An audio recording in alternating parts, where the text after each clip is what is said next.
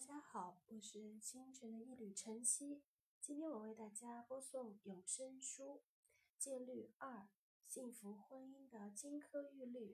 戒律二十：每周至少组织一次家庭聚餐。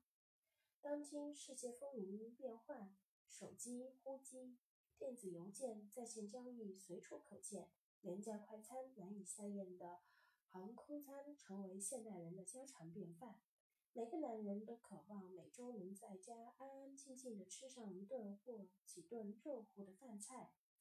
你亲自下厨或者直接叫外卖都无所谓，重要的是每周腾出一个晚上，全家能聚在一起吃顿团圆饭。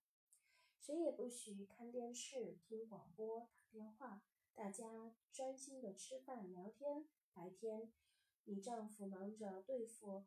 竞争对手行色匆匆，就连上厕所时还在查阅电话本、看文件。他还想要想着什么时候该去哪看儿子的足球比赛，什么时候该去老人院看望母亲。他想要好好计划五年来的第一次休假。这些你完全明白。晚上，你就要想一想。这顿饭不用想那些头疼的事儿，不被朋友、家人、商业伙伴、客户打扰。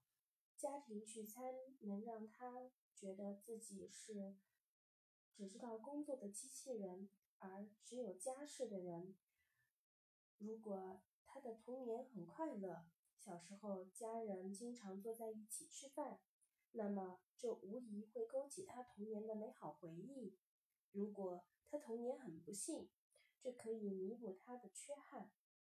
在这两三个小时的吃饭时间里，他可以暂时忘却烦心的事，什么公司被并购、股价下跌，这些通通抛到九霄云外。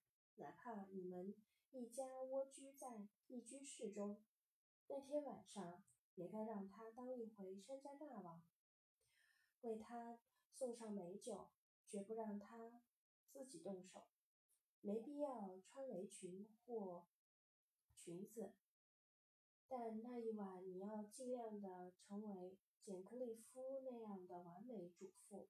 如果他说番茄酱在哪，我想喝杯水，你千万别大声喊，在冰箱里，你自己去拿。你要立即起身为他送过去，哪怕冰箱就在他旁边。别让他洗碗或者帮忙炒菜，让他享受最顶尖的服务，美酒佳肴自动奉上。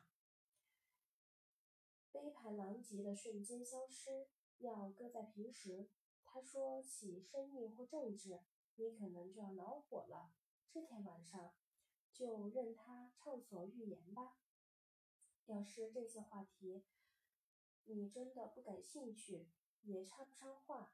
那就微笑的聆听，他一定会很感激这种方式，很俗套。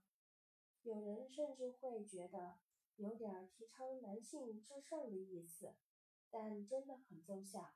不信你试试，这个方法不但对丈夫好，对你的孩子也有好处。如果你有工作，肯定每天会面临很大的压力，每周的。家庭聚餐会让你有归属感，感受到家庭温暖。那瞬间，你不会觉得自己像是在迷宫四处碰壁的小老鼠。如果每个星期你不安排一个特别的夜晚，久而久之，你和丈夫就会成为两个最熟悉的陌生人。虽然同床共枕，感情却渐渐冷淡。你们分开吃饭。两天三头的说不上一句话，越来越没有家人的亲近感。